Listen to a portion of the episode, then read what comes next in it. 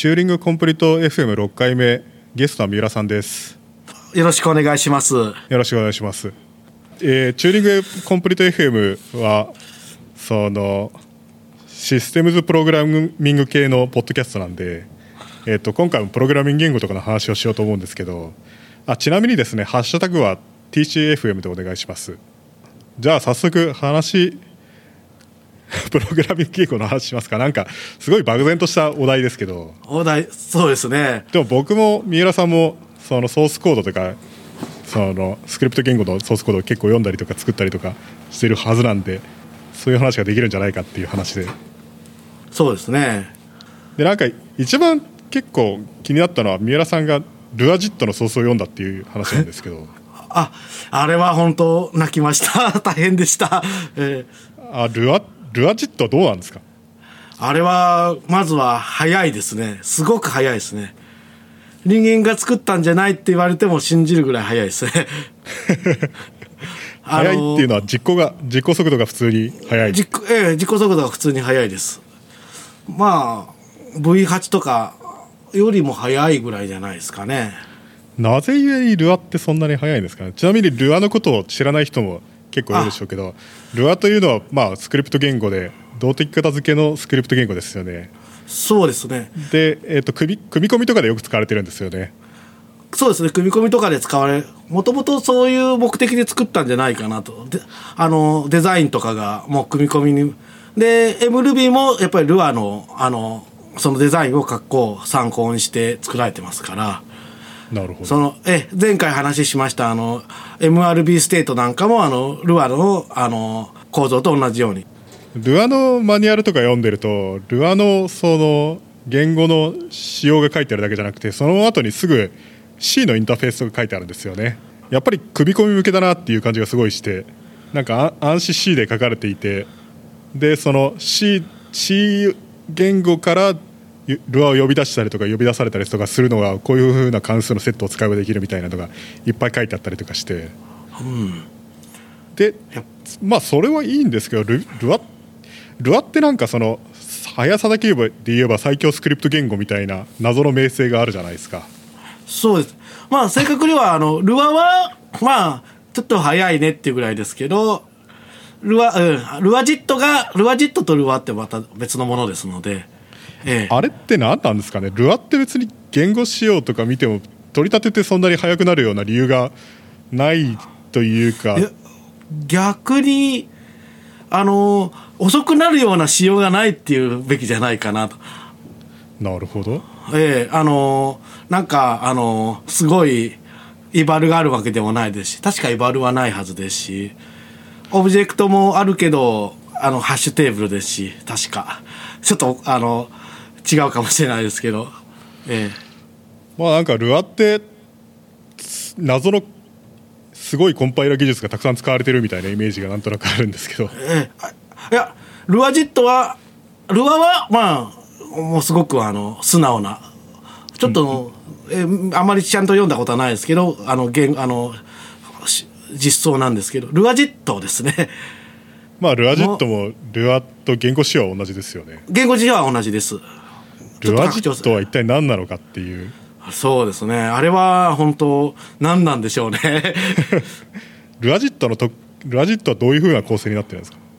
ルアジットはえっ、とまずまあパーサーとかありますよね。パーサーも手書きで書いとってなかなかすごいなと思うんですけどパーサーがありましてで VM がすごくてアセンブラで全部書いてあるんですよ。それん？ルアジットの VM 全体がアセンブラで書かれてるってことなんですか？もちろんです。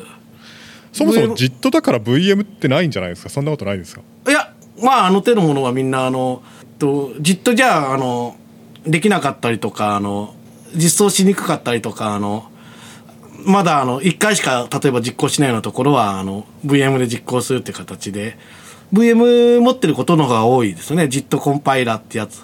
なるほど。ええ。持ってないのは V8 の昔のやつぐらいのもんじゃないですかね。なるほど。ええ。ルアのジットの VM 全体がアセンブラで書かれている。そうです。それってつまり各インストラクションが全部アセンブラで書かれてるってことなんですか？それって移植性はどうするんですか？全部あの CPU ごとに書き直しですね まあそうですよね。そうですね。そもそもアセンブラで書くから早いってそんな時代でしたっけ？アセンブラ職人の方がやっぱりコンパイルにまだまだ全然勝てるってことなんですか？それは。いや VM に関しては例外なんですよ。あのっていうのはあの JIT で JIT があのアセンブラでアセンブラ訂正する以上あのそっから一旦 VM に戻るときにあ機械語でこの実行してるあの JIT コンパイルして生成されたコードをじあの機械語で実行してるときに何かの都合で VM に戻った場合アセンブラで VM が書かれてるとそのレジスターとかの対比とかそういうのがちょっと省けるわけですよ。ルアルアのルアの VM 全体がアセンブラで書かれていてその理由,、はいその理由っていうのは JIT で生成されたコードから VM のちょびっとだけ読んで戻ってきてまたちょびっとだけ読んでみたいなことをしたいけどその時に関数呼び出しと同じようなオーバーヘッドがあると遅すぎるからってそうそういうこと。そんな感じそんな感じですそんな感じです。ということは VM に突入した時には何のどういう ABI になってるんですか？何のレジスタも全部コーリーコーリーセーブみたいな感じなんですか？いやちょっとその辺まではあのごめんなさい見てなかったんですけどただ当然あのそのそのルアのルア用のレジスターとかそういうあのスタックだとかそういうのは当然 VM とそのルアの生成コードとそのレスタックスタックポインターなんかは共通化してると思いますのでそういうのはセーブしたりとか転送したりとかそういうのは必要なくなるはずですのでオールアセンブラかオールアセンブラです。1, 1個の VM のインストラクションでやることって多分そんなに多くないんですよねそうですねいそんなには多くないですね。そうなると多分そんなにアセンブラって書かれてるやつの分量っていうのはないんじゃないですか？そうですね。6000行ぐらいだったと思うんですけど。アセンブラ6000行手書きのやつが。手書きのやつが。それ 普通になんか嫌ですね。しかも自分のところであのそのマクロアセンブラが作ってやってそのマクロアセンブラで書いたんですけど。はあ。なんかのライブラリ使ってるわけじゃなくてそのアセンブラも全部自分のところで用意してるんですけどアセンブラ自体がそのオリジナルってことなんですか？そうですそうです。文法はさすがに同じですよね普通のや。ATT なりインテルなりと。いやかなり違ってました。でししあそうですね。かなり違ってるはずですね。当然マクロアセンブラですのでええ。なぜゆえにそこまでやりますか？うーん、そうですね。な、なぜ、もっと、もっと地味にすごいなと思うのが、あの、ルアジットって、あの、例外をいろいろ扱えるんですけど、ルア、ルアも扱もちろん扱えるんですけど、拡張機能として、あの、C++ で、あの、いろいろ書けるんですけど、その時の例外がみんな、あの、ルアで書いた例外が C++ で受けたりとか、C++ の例外をルアで受けたりとか、そういうことができるんですよ。ほう。それは結構すごいですね。すごい、ええへえ。でもいろんな ABI があるじゃないですか。その C++ の例外って。あれを実装してるってことなんですか？さすがに全部は無理なので、確か Linux かなんかで、あと Windows だと一部できないことがあるよっていう感じで。で、多分ドワーフを解析し、自分のところで解析、頑張って解析して作ってると思うんですけど、ドワーフ3を。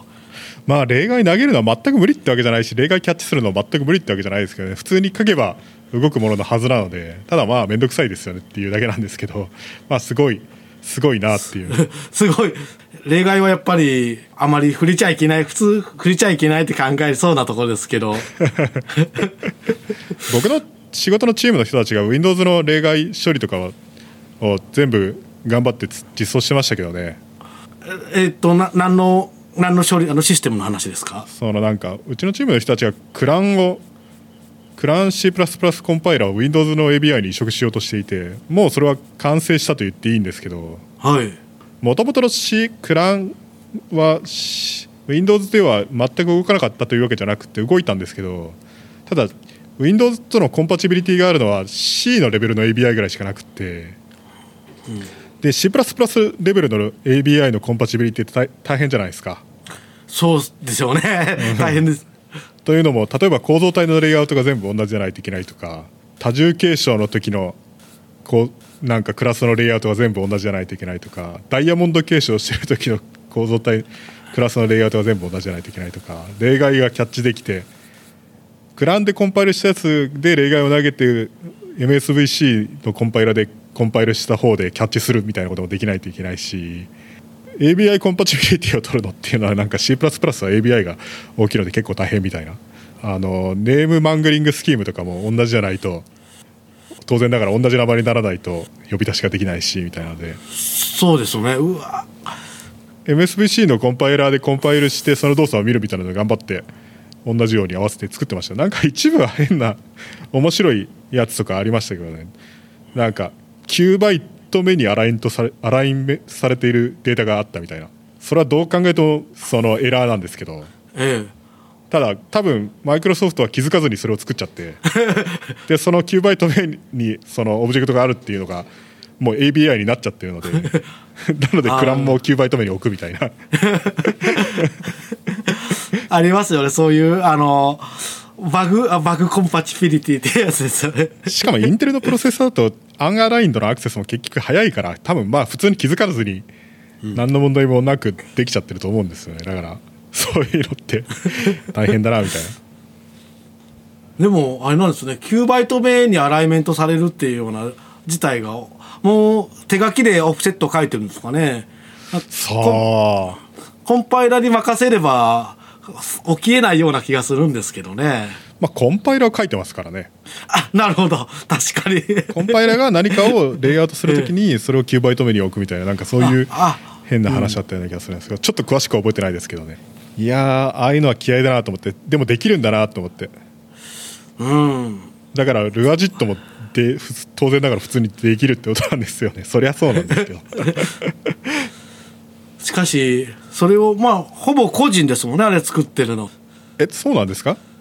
え一応著作者はあのマイク・ポールっていう人でその人しかクレジットがないのでおそらく個人の作品ではないかと。えルアジットは仕事でやってるんですか？それとも趣味でやってるんですか？あれどうなんでしょうかねあれは。一応初めはなんか出しててそのうちあのいろいろスポンサーを募集しててスポンサーが集まったらこの機能を実装しますっていう感じでやってましたけどね。ああそれは普通に食べていけますね全然ねそのパターンは。何やってもあの人だったらあのあんだけのスキルがある人だったら食べていけると思いますけどね。まあまあ普通にそうですけど。えあの小さい SQL の MySQL じゃなくてえっと何でしたっけ？え SQL ライトかなんかですか？あ違います SQ ライト SQ ライトとかもそういうモデルだだったと思うんですよね確かあスポンサーしてもらってあはい。で機能開発してみたいな。であとなんかライセンスを売ってたりもするんですよね。 SQLite って確か。それはななかなかすごい話で SQ ライトってパブリックドメインなんですよ確か。パブリックオープンソースではなくてパブリックドメインなんですか、まあオープンソースなんですけどパブリックドメインなんですよ。ライセンスがライセンスがそもそもないんですよ。パブリックドメインだから。だから究極じゃないですか。何に使ってもいいしね拾ってきたものとして扱っていいってことなんですけど。はい。そうですね。すごいですね。竹取物語みたいな昔の作品と同じように扱っていいみたいな そういう話なんですけど。それが通用しない会社っていうのが世の中にはたくさんあるらしく。はい。そのなんとかのライセンスに従って使うとかそういうことはソフトウェアは認められてるけど会社の中でパブリックドメインをどう扱っていいのかっていうルールがななくてそれが使えないみたいなああなるほど。そういう人のためにあえてお金を払ってライセンスを買うっていうパターンを作ってあげてるみたいな。あでもええでもなんかわかりますね。あの責任が取れないですからね。あのそなんかなんか起きた時に誰のせいだっていうのができないですからね。そうそう、え。インターネットから拾ってきたやつでライセンスはありませんって。ライセンスねパブリックドメインだとそもそもライセンスという概念じゃないので。ええ。これは何なんだみたいな。BSD ライセンスとか、M、MIT ライセンスだったら認められるがライセンスがないやつはダメだみたいな。じゃあ買いますみたいな。ええ。でも意外とあれかもしれないですね。あのお金怒られないためにお金払うっていうの結構な膨大な額になるのかもしれないですよね。それなりになるんじゃないかと思いますよね。SQ ライトなんかすごい広く使われてるはずですよね。そうですねテレビとかなんかそういうのとかにも多分普通に入ってると思うんですよね、ええ。あでもそういうのだとやっぱりライセンス払ってちゃんと認められたって形にしとかんと何かあった時に怒られちゃいますよね。あとまあ SQLite 普通に便利ですよねあれね。あそうですか。実あの全然であの使ったことがないもので、まあ、僕も本格的に使ったことないんですけどなんか SQLite のコンセプトとしてははい。なんか F オープンのラッパーみたいなイメージなんですよね。なので普通のバイトストリームだけだとちょっとあれだけど単なるキーストなんかキーバリューストアみたいな感じで使いたいってなったらもうそれでその段階ですでに SQLite 使えばいいみたいな。ああなるほど。もうちょっと構造があるものでも全然いいしみたいな。まあええ。SQ SQLite はデータベースですからね、なのでなんかちょっとした構造のあるものっていうのをファイル上にしまってみたいなのってなんかそうだ。自分で発明するより SQLite 使った方が簡単みたいな。そういうノリっぽいんですよね。SQL もも当然使えるんですよね。SQL も当然使えるはずですよ、ええ。ええ。しかも小さいしみたいな。あうんうんうん。普通に組み込みみを意識してるので普通に組み込んでできるみたいな、ああいいですね。じゃあまあファイルシステムの代わりみたいな感じで使えあの使うこともではできるってかなんかのプログラムかなんかの中で閉じておればそうですそうです。なんか、なのでなんか SQLite みたいなやつっていうのは使いどころあるよなみたいな。そうですねありますね。っていうかあの昔あの Windows どのぐらい前でしたっけ？なんか SQL でファイルシステムやるっていうのがありましたよね。ポシャポシャりましたけどえーと。ありましたね。ビスタ、ビスタだ、ビスタの、ビスタにななるバージョンでしたね、確か。うん。Windows 大昔からそのなんかファイルシステムとデータベースを融合するみたいなことをずっとやろうとして全くできてないですよねできてないですよね。うん、いつもあれ期待するんですけどね、あの、あの手の話は。ああいうのってどうなんですかね？ファイルシステムとデータベースの融合って結局そんなにあんまり成功例がないようなイメージしかないんですけどそうですよね、あんまりない、聞いたことないですよね、データベースと。なんかやっぱりファイルシステムが提供するのは単なるバイトの列でランダムアクセスできるバイトの列でその上にデータベースを作るみたいなやつっていうのが普通に今でも使われてるというかそうですよね、あんまりないですよ。あと例えば Git とかだってデータベースじゃないですかデータベースですね。ねあれコンテントアドレスサブルなファイルシステムみたいなイメージとしてうん。その外伝化することができてというか実際まあ単にそういう作りですけどあれとかもファイル上で実装されたデータベースででもああいうのとか例えばファイルシステムと融合するのってどうすんのみたいな感じしかしないですけど。あでもなんかマイクロソフトかなんかであの実装なあのファイルシステムかなんかに組み込んで高速化したとかいう話がなんか昔なんかあったような気がしたんですけど。それはねファイルシステムといってもまたちょっと違いますよあちそうですか。それはなんか Git をマイクロソフト Git 結構最近使ってるらしいんですよね。はい。ただそのソースコードのツリー自体がでかすぎるのでチェックアウトするみたいなそういうのでやると全部が多分コピーできないとかそういう理由で。なのでユーザーランドでのファイルシステムってあるじゃないですか最近って。ああありますね。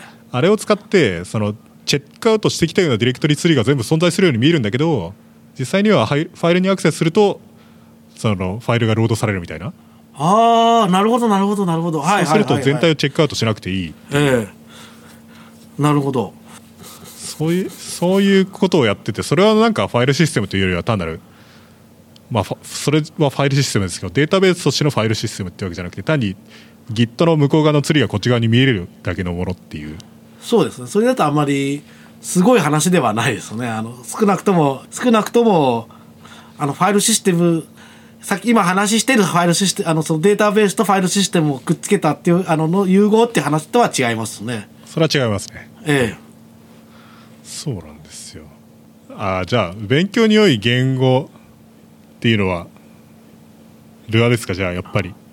えいや私個人のあれ昔昔のあの言語なんですけど X リスプってご存知ですか？X リスプ聞いたこと多分ないと思いますねええ、そういうあの処理系があるんですけど、まあ、20年以上前にああったげあの、あれが、あれで私、あの、勉強したんですよ。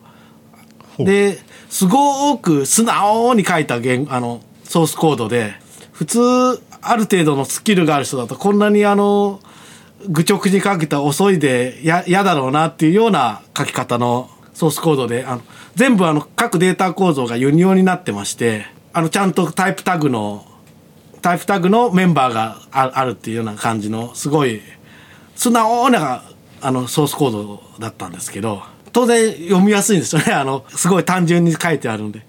で見ているものが実際に動くっていうことですごい良かったんですけど勉強には。それはじゃあ単なる普通のリスプなんですか？まあ大体普通のリスプなんですけどつ少しなんか拡張機能でオブジェクト思考っぽいものが入ってるっていうかはあ、えなるほどやってることはほぼコモンリスプのちっちゃいちっちゃいサブセットですね。なるほどまあコモンリスプは巨大ですからねコモンリスプは巨大です。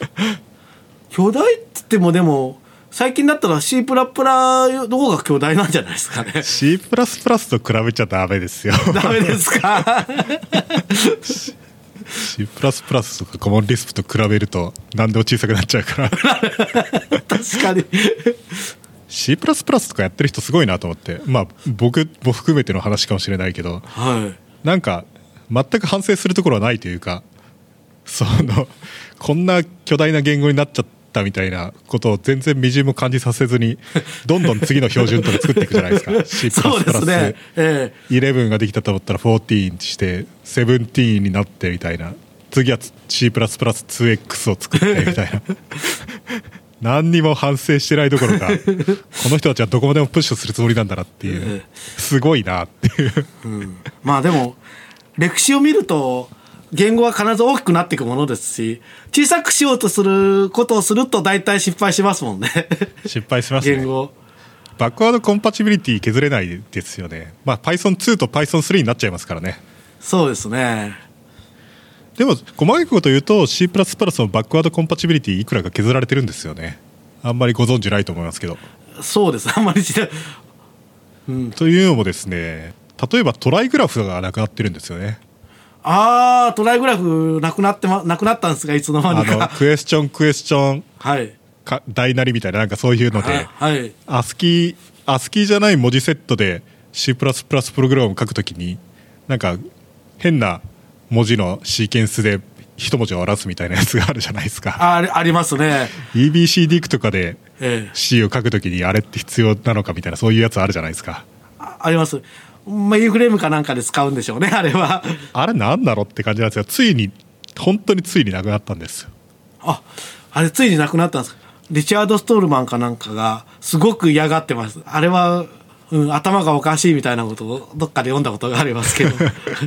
まあ、そう。C++17 でなくなったのかな？それとも 2X でなくなるのかな？いずれにせよなくなるのは決定でまあどうでもいいんですけど、IBM が最後に反対してたっていうのはなかなか印象深くってさすが IBM、さすさすが IBM ですね。そうなんですよ。IBM とカナダが反対してたんですよ。え、ど、IBM とどこですか？ちょっと聞こえなカナダ。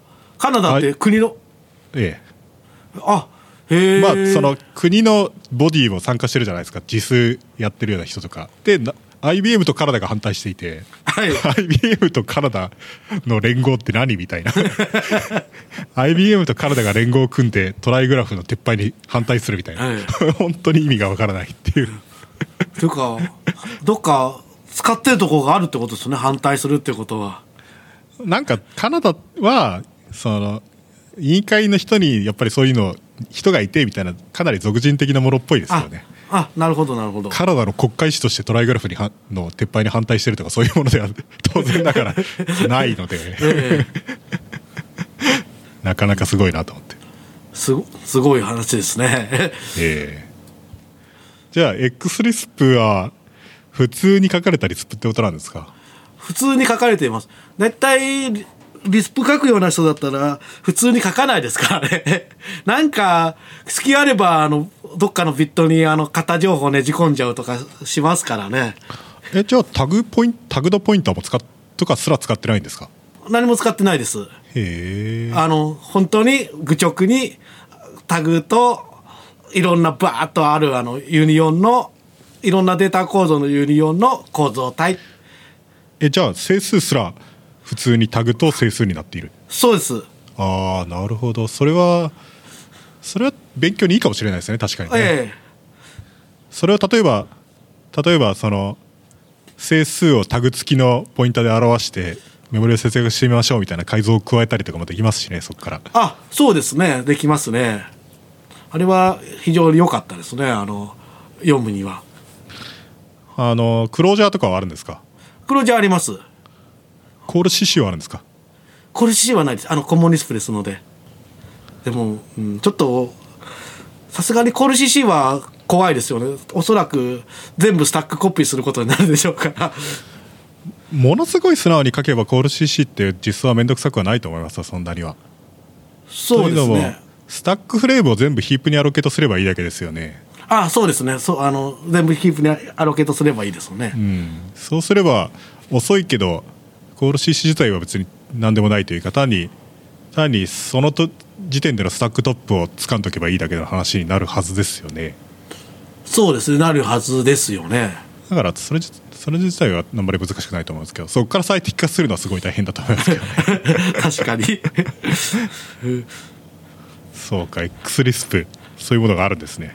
えー今手に入るか分かんないですけどね。どっかにはあるでしょうけど。まあ、どっかにはあるでしょうねええ。あとのなんかコモンリスプっていうとメタオブジェクトプログラミングああうん。モメタオブジェクトなんか MOP ってあるじゃないですか。ありますね。あれとかもなかなかすごいなと思って。あれは、ええあの手の話は大好物ですね私。あの MOP の本とか読みました？あのああ読みましたよ。あのーなんかありますよね。ええあの大学院の時あのそういうのを研究室にいましたんでなるほど。修論ではあの並並列オブジェクト指向言語っていうのを作りましてでスキームみたいな言語に先ほど言ったようなあのヒープヒープみたいな感じでスタックフレームを作ってあのコール CC であのたくさんプロセスが作れるようにしてでそれを並列コンピューターでばらまいてメッセージパッシングでっていう感じでやってそのメッセージパッシングなんかをみんなオブジェクトにしましてでメタオブジェクトでいろいろカスタマイズできるよっていう。でどこに負荷分散してあのプロファイル取って負荷分散自動的にメタレベルで書けるようにしますよみたいなことをややったんですよ。なるほど。そうなんとなくベルケンとかが当時やってたみたいなそういう感じの雰囲気なんですかね。そうですね。一応ベルケンベルケンがやってたかな。一応あの東工大あのそう当時の東工大の米沢県だとか所県だとかっていうところがようやってたような話なんですけど日本ですと。アメリカなるほど。ええインディアとかもやってた当時流行ってたんですよね。いろいろあのオブジェクト思考でへあの並列でわかります。メタでええ。で個人的にはその手のあのものの中で究極だなと思うのがあのソニー CSL が作ってました Apertos または Muse 昔は Muse で今は Apertos ってかな？っていう OS があるんですけどあれがすごいなと思いまして。全部その OS のあのベースの部分がみんなメタオブジェクトの集合で作ってやってそのメタオブジェクトをこう移動させることでプロセスマイグレーションができたりとか。負荷分散を行うためにその計算場モデルっていうその物質が物質プロセスを物質として見て重あの引力と積力とその物質プロセスそのものの重量って形で自然に負荷分散を行うっていうような計算場モデルっていうのを取り入れたとかいう OS があるんですけど。ほう。ええ、あれはすごいなと。多分今のどの OS よりも先進的だただ当然セキュリティとかそういうのが全然担保されないですからそういうすごいのは今だったら多分できないでしょうけどやっぱり当時はまだセキュリティとあの20年ぐらい前だったので私が。学生だったの30年ぐらい前なんですねまあ。あの当時はまだセキュリティとかインターネットも限られた人しか使ってなかったんでセキュリティとか関係なく面白ければ相手にバイナリーを送りつけて実行しても OK みたいな感じの世界だったんでいろいろ面白いこといろいろ考えられてたんですけどね。なるほど。今でも相手にソースコードプログラムを送りつけて実行するのはありますけどね。ありますけどっていうか普通ですけどね。その JavaScript なりなんなり。ただやっぱり あれですのであのセキュリティとかのチェックは絶対行う必要がありますもんね。まあそれは当然。え。そうか。 XLISP MOP。メタオブジェクトプログラミング。メタオブジェクトプログラミングじゃないや。メタオブジェクトプロトコルですよね。 MOP の。そうですね。メタオブジェクトプロトコルですメタオブジェクトプロトコルとか知らない人たくさんいるんじゃないかっていう気もするんですけど。でしょうね。一応説明しておくとメタオブジェクトプロトコルっていうのはそのオブジェクト指向機能自体をカスタマイズするためのプロトコルというものがプロトコルというかやり方っていうのが提供されていて言語自身に。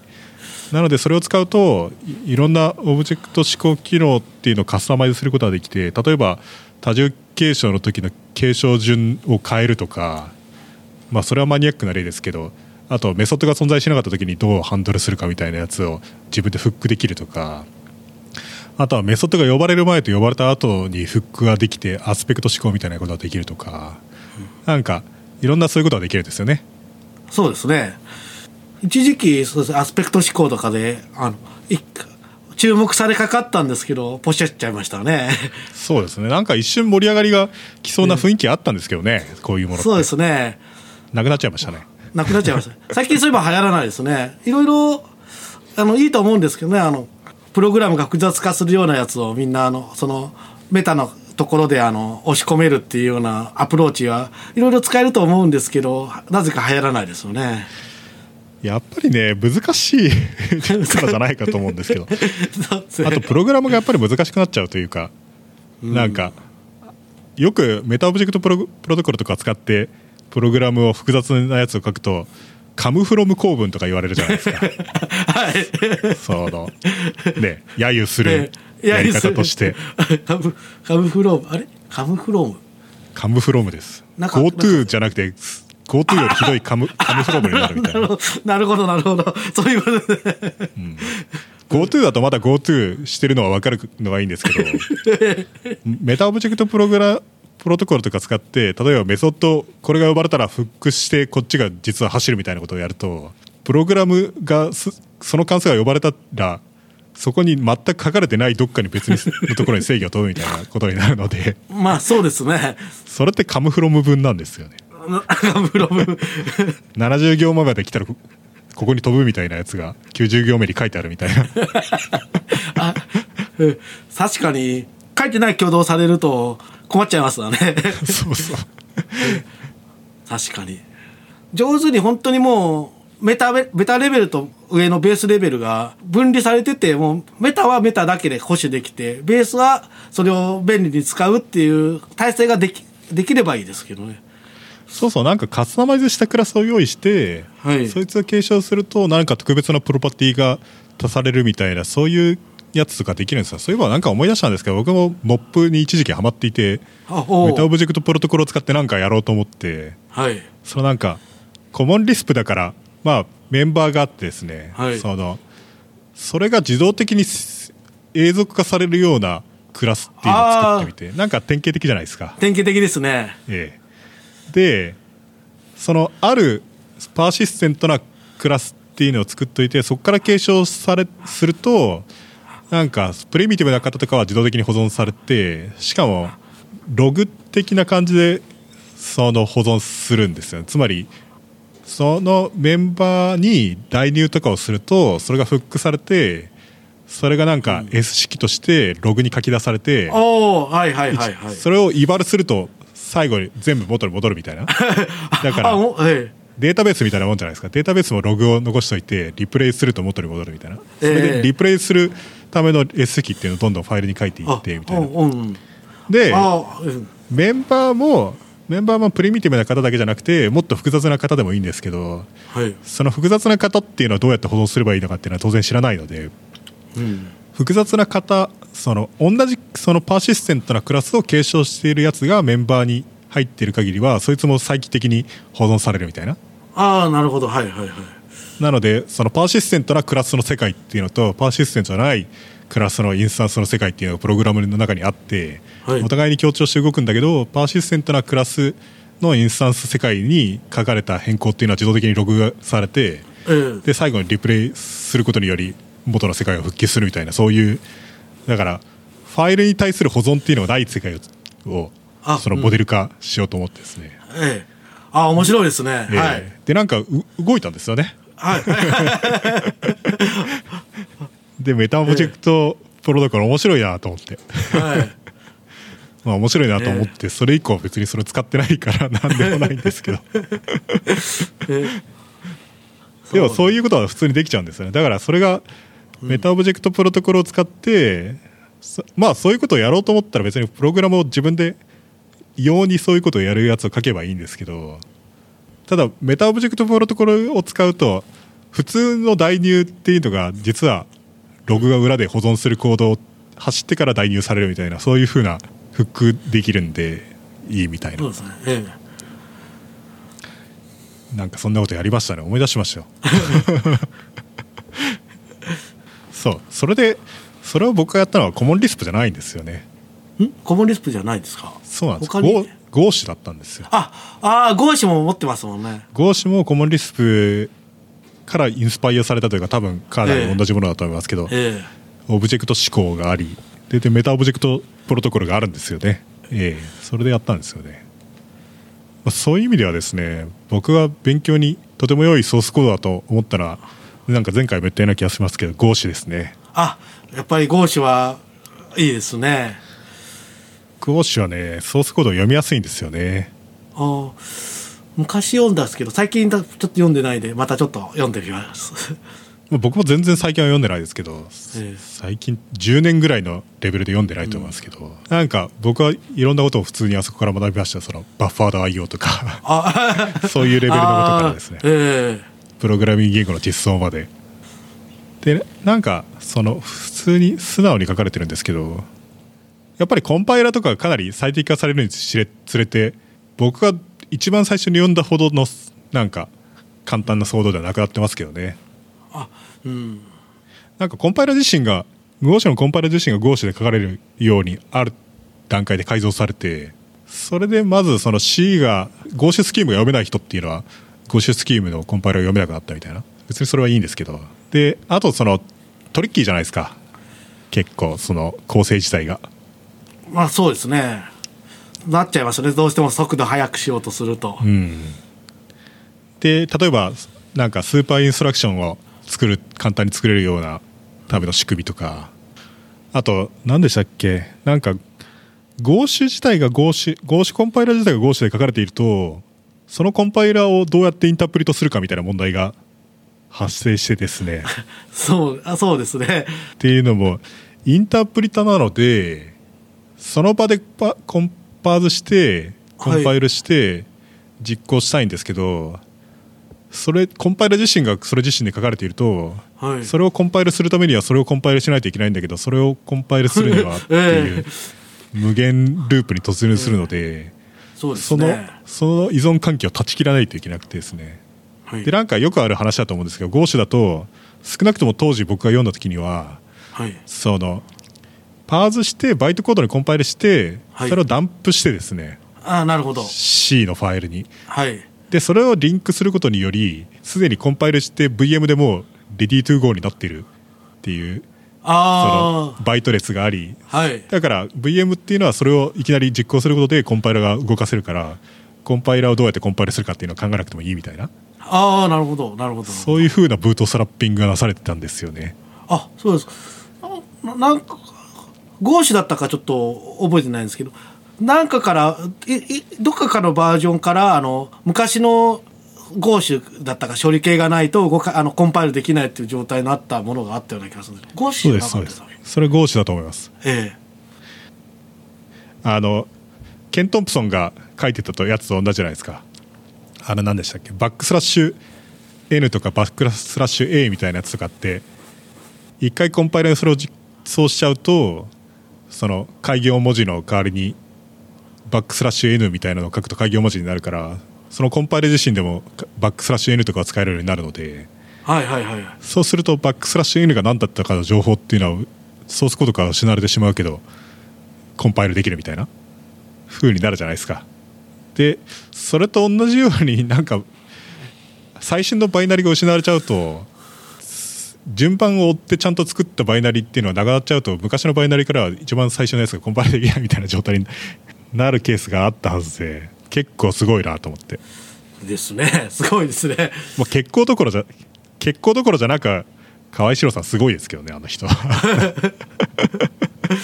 ー確かに。なんなんなのっていうレベルですごいですけどね。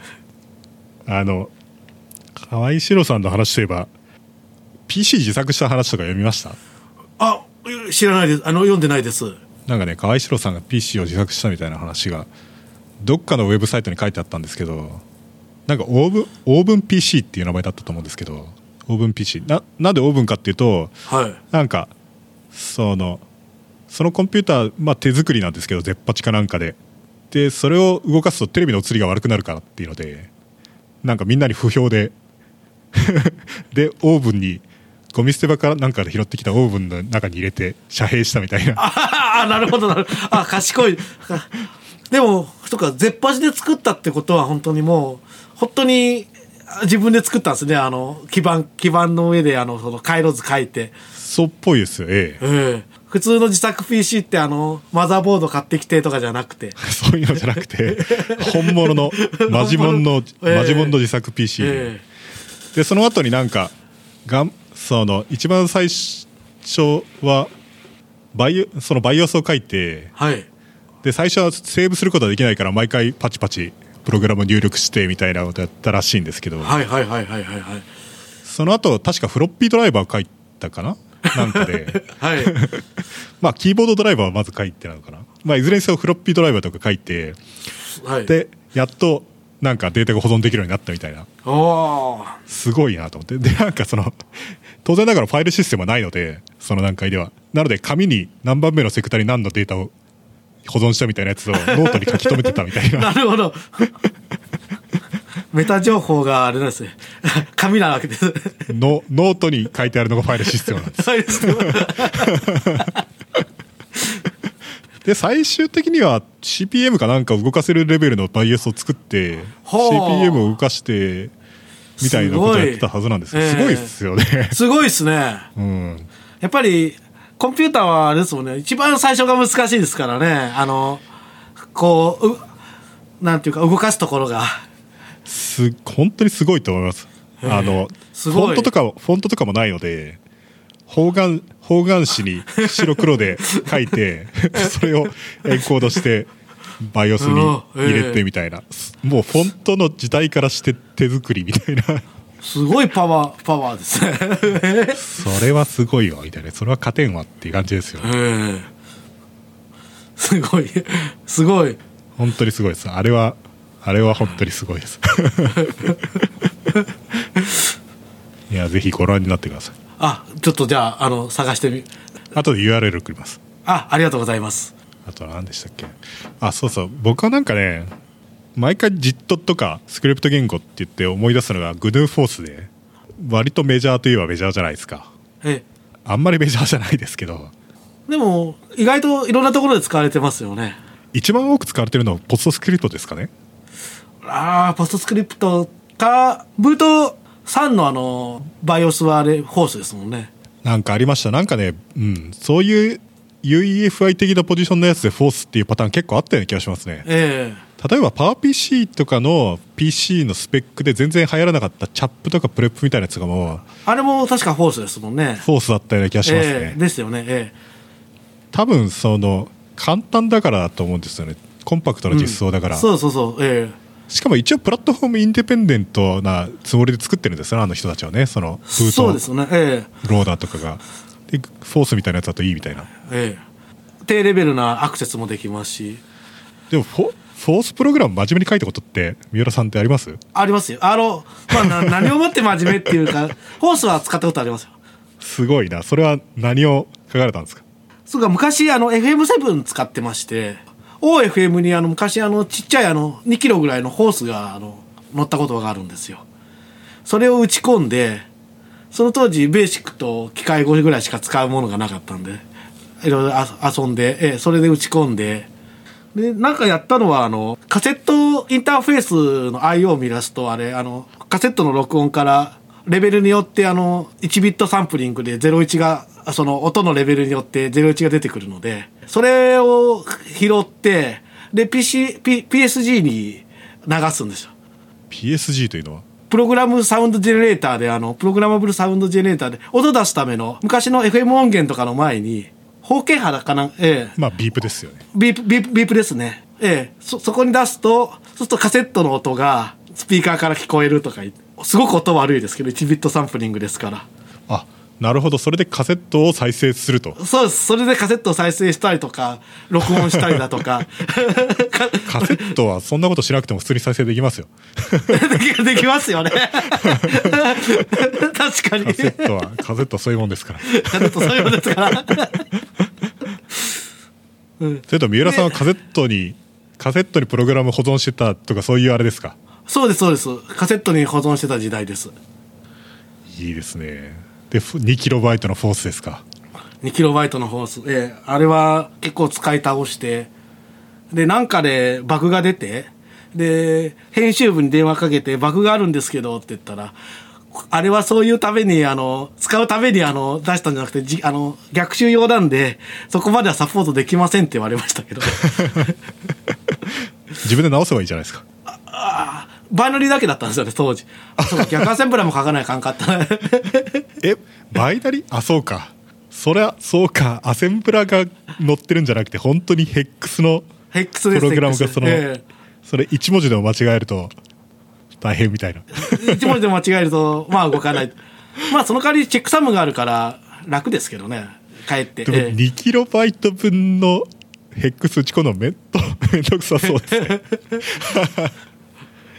まあ昔はみんなやってましたけどね、そのぐらいは。確かにそれはすごいな、いやーすごいですね。現代のコンピューターは1億倍ぐらい速くなってると。1億はいかないかもしれないけど。100あーでも万倍ぐらい速くうんなってる。100万倍ぐらいはなメモリーも100万倍ぐらいになってるんですかね、なってってもおかしくはないかもしれないですね、えなんかフォースとかでプログラム書くとフォースってそもそもプログラムがやたらコンパクトになるじゃないですか、えやたらコンパクトになりますね。はい、っていうか多分それがその Java とかがスタックマシンなのと同じ理由だと思うんですけどはい。スタックマシンってスタックを使うフォースっぽい言語ってなんか妙に小さくなりますよね、うん、ただなんかバグるとデバグ辛くないですか？あんまりうんさすがにそこまででっかいのは作ったことがないんでどうなんでしょうね。なんかフォースとかってあんまりローカル変数とか使わないのがかっこいいみたいなノリじゃないですか、うんそうですね。まあでも結局は使いますけどね。なるべくたくんさんスタック操作だけでやるとなんかいいええ。みたいな、かっこいいですけど、ええそういうことやってるとあるプログラムの段階でこのスタックが一体どういうふうになってるんだっけみたいなだんだん自分でもよく分からなくなってくるみたいな。ななりますね。そうそう。えなるというか、あれですよね、あの、スワップとかローテートとか使い出すと大変ですよね。あの、スタックの、ええスタックの内容を入れ替えると嫌な。そうなんですよ。それがねそれがでもそれがなんとなくフォースっぽくてかっこいいプログラムみたいな感じなんですよね。なるそうですね。ええとスタックトップの4つをローテートして で何かを呼ぶとちょうどいい感じになるみたいな賢いみたいな賢いね。フォースってそういうノリだなと思って そういえばなんかすごい最近に読んだんですけど Windows の3.1かなんかのビットブリットあれは実はなんかじっとされじっとされていたみたいな話で結構、うん、あの、聞いたことあります。あの、ええ。あれはすごいですよね。あの、とで、転送元と転送先とパターンで論理演算ができるんですよね。で、それの論理演算が256通りあるんで、あの、当然、あの、ビット転送だから大変だっていうことで、その場で、その論理演算の番号によって、その転送コードが展開されるとか、そなんかそんなような話ですよね。でそのこう実行可能なコード列っていうのをスタック上に作ってはい。それをいきなり実行することによりビットブリットしてた らしいんですよね。ええそれってままさにじっとと言っていいあまあ、じっとですよね。ええ。マイクロソ、うん。マイクロソフトもあの無茶しますもんね、いろいろ。いやマイクロソフトはね無茶すると思いますよっていうのもなんか 特に昔の PC というのはリソースのコンストレイントが非常にきついので。あ、そうですね。えなのでダーティーなテクニックでもちょ、ええ。躊躇せずに使うというイメージが。え ええ。あの、結構まあ有名な話で、あの、OS でしたっけ ?Windows でしたっけ？あの、286のプロテクトモードから、あの、86のリアルモードに切り替えるのがなくて、実行中にあの、リセットかけるとかいう。ありましたね 286は何にもないんでしたっけ？確か86モードから286モードに移ることはできるけど、286モードから86モードに移ることが確かできないんじゃなかったかなと思ったんですけど。戻りたい時にはメモリのどっかにこれは本物のリブートではないみたいなええ、データを書いといてでリブートしてそうするとそれを読んで復帰するみたいなそういうあれですよね。確かそうだったと思います。むっちゃ遅そうですけど。ええ、まあ、そんなに数はやらないでしょうから。286まあ386になると仮想86モードが加わってごく普通にできるようになったわけですよね。だと思います。えそういえば三浦さんって Linux とかっていつくらいから使ってるんですか？え。と Linux そのものは90年代の終わりぐらい、98年とか、97年とかそのぐらいの時、まだ Slackware しかなかった時代に使って、それより前っていうのは Linux はじゃあ学校で使ってたところなんですか？3とか使ってたってことなんですか？学校で SPARCstation 使ってました。 SPARCstation ってまた懐かしいものがええ。SS20 みたいなそういうそうですね、SS。ピザボックス的なやつピザボックス的なやつを大学院では使ってて、で、会社でも使ってましたね。SS2 は。スパークプロセッサーの、確かクロック40メガとかそういう世界だったと思うんですけど、40も言ってたんでしたっけ？ええ40ぐらいはあったと思います。あれ結構早かったはず。早いですね早くはないけどよく考えると何にも早くはないけど 当時は最新でしたもんね。最新鋭でしたもんね。486とかが普通に、ね、33とか66とかがあったはずだから別にクロックとしてはそんなにうん。変わんないみたいな、そうですね。ただその頃は3は486よりやっぱ早かったんじゃないですか？ペンティアムになったらもう完全に追い上げられてお追いつけなくなったと思いますけど3っていう会社もありましたからねありましたね。栄光清水ですけどええそうですね。びっくりですよね。あの当時なんか3なんて絶対に、マイクロソフトがなくなっても3は残るだろうなぐらいの感じ。あ、でも、あの頃はマイクロソフトもすごかった。ブイブイはしてましたね、それは。マイクロソフト当時はアップルというのは倒産寸前でえー倒産寸前でしたね。マイクロソフトというのは悪の帝国で、ええそうそうそうそうそう。3というのはあんまり一般人には長染みがないもええのであり、ええまあ今でもないですけど まあでも眩しかったですね、3は。Linux というのはおもちゃだおもちゃだみたいなことを盛んに言う人たちがたくさんいたみたいな、3はその後インターネットの交流とともにものすごい株価とかがあってはい。あのインターネットバブルの頃とかすごい時価総額になったはずなんですよねあ、そうなんですか。ええうんなぜ、なぜオラクルにっていう感じですね、そうそう。そのインターネットではサーバーが必要なのでそうなるとソラリス3 3のハードウェアもが売れるみたいなただまあなんつうか Linux とかのせいですよね ああ、そうですね。最終的におもちゃだおもちゃだって言って舐めるとろくなことにならないっていう話です、まあコン、うん、コンピューターは何でもそうですよね。大抵、大抵あの、バーッと広がるものは、最初のうちは、あの、いろいろ言われちゃいますもんね。何でも。えーまあ PC 自体そうですからねあ、そうです。PC 自体そうですね。ねフォースに話を戻すとですねはい。なんかまあ何のプログラミング言語の話でもいいと思うんですけど僕ポストスクリプト割と手書きししようと思っていた頃がありあ、はいはいはいはいはい。まあそういう人結構いると思うんですけど結構、結構い、いいましたよね、昔。はい。あのなんかアドビから出てる青い表紙の本とかなかったでしたっけ？ポストスクリプト赤と青と緑がありますよね。えっ、とリファ、赤がリファレンスで、青がチュートリアルで、緑がクックブックだったような気がしますけど。ああいうのを読んでですね回転対象の図形を書いてみたりとかですね そういうことや,、ええやってましたねやなんかゴーストスクリプトでなんかあの、書かしてひ表示させたっていうのはあったような気がしますけど。なんかドラゴン曲線とか書くとかね ええやっぱりドラゴン曲線ですよね。ええ そういうことしますよねそういうそういうとこしますよね。僕なんかああいうのを学んで結構良かったなと思ってうん。そのポストスクリプトみたいなやつがあって、そうか図形ってこうやって書くんだみたいなそうですね。あの、やっぱり昔は結構ありましたよね。あの、ロゴだとか、あの、ああいう再帰的なやつをこうやるって、ええ最近の、ポストスクリプトってそのアフィン変換したりとかあと原点をずらして書くとかスケールさせるとか回転回転させるとかはい。なんか座標系をずらして書くことにより、書かれるものっていうのは例えば縮小したりとか左右反転させたりとかできるじゃないですか。できますね。そうか座標系自体を変えるんだと思ってそのステートフルさがすごいなと思ってグローバルなそのレンダラーのコンテキストっつうのがものすごいありますからね。でもあれとかいかにも適してるなと思って例えば1枚の紙に4ページ分を表示するとかになったら座標系を4つのポイント4つ4回3回ずらしながらはい。その座標系をさらに半分の大きさにしてで4回レンダルレンダーするだけじゃないですか。で16分の1にするのも簡単だし、えええ反転させて印刷するのも簡単だしみたいな、えうん。そうかと思ってこういうこういうふうにやるんだと思って、ええ。やっぱり。でそれは全然役に立たなかったんですけどはい。それ自体では。ただ最近ポストスクリプトで覚えたようなことがですねはい。便利に使える機会があってですねそれが何かというと HTML キャンバスってご存知ないですか？ああ知ってます。あのキャンバス。あのいろいろ絵が描けるやつですよね。はい。なんか適当に区形があってですねそこに座標がありでその線が描けるんですよ。でな何でも描けるし字も描けるしまあ何でもレンダリングできるんですよね。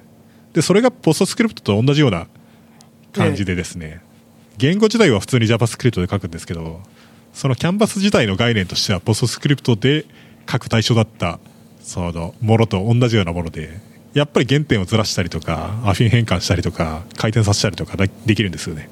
ああなんかここで役に立つ日が来たかと。確かに。でもあれって多分あの標準作ったのがあのアドビーの人も入ってたって話ですよねおそらく。多分多分そうじゃないですか、ええええ。なのでああやっぱりえやっぱりポストスクリプトっていうとあのパスでこうぐーっとあの作っといて中塗りつぶしたりだとか。そうですね。そういう感じでしたね。そそのそのモデルだから、ええ、だいたい SVG 見てもキャンバス見てもああいつものいつものやついつものアドビーだなって言って思いながら見てましたけど。SVG はどうなんですか？SVG も確かにそうですけど SVG とか書いたことってありますか？SVG は一時期あのその水道屋さんの図面をなんとか SVG で落とそうとしていろいろ勉強したんですけど結局まあ面倒くさくてあのエクセルとか、v、あのビジオの VBA で作ったんですけど。ほうそれは図面をえ作るってことですか？えええ図面を SVG で落とせんかなと思っていろいろ SVG だとか XSL だとかあのええああいうので落とせんかなと思っていろいろあの調査したことがあったんですけど結局それは多分15年ぐらい前じゃないですか。あの水道屋ついたばっかりの時だ2000年からそうですね10 15年え絶対に最近じゃないだろうなっていう。えそうですね一時期流行りましたからねそういう話が。一時期流行ったので。ええ。でその時にある程度勉強してますね SVG は SVG とか一番最初に思ったのはこれはなんていうか XML みたいなフォーマットっていうのは情緒すぎるなっていう。そう情緒すぎますね確かに。なんか SGML とか HTML とかってすごい字のテキストがたくさんあってでちょびっとだけマークアップするっていうのだとああいう開きと閉じのタグとかを全部書くみたいなやつっていいと思うんですけど、ええほとんどがタグになるとあまりにも冗長すぎますよねあれってね。そうですね。タグ。あれだったら S 式の方が全然いいよって。あ S 式いいですね。うん思うんですけど。じゃあまあこんなところでいいですか。えっ、とじゃあまあこん今日はこのところで。チューリングコンプリート FM 第6回だったんですけどまあいつもと同じようにですねチューリングコンプリート FM では皆さんのご意見や、えー感想などを受け付けています。タグは TCFM です。あとですねあの毎回のお願いになるんですけど周りの人にこのポッドキャストの宣伝してもらえたりとかですねリンクを貼ってもらったりですねスラックとかでなんか宣伝してもらったりとかですねそういうことをしてもらえると,、えーっと嬉しいです。それによって僕は得することはないんですけど、まあ、たくさんの人に聞いてもらいたいと思って作っているのでご協力お願いします。じゃあ今日は、えーっと三浦さんゲストに来ていただきました。じゃあこれぐらいで終わりたいと終わりたいと思います。ありがとうございました。いやありがとうございました。はい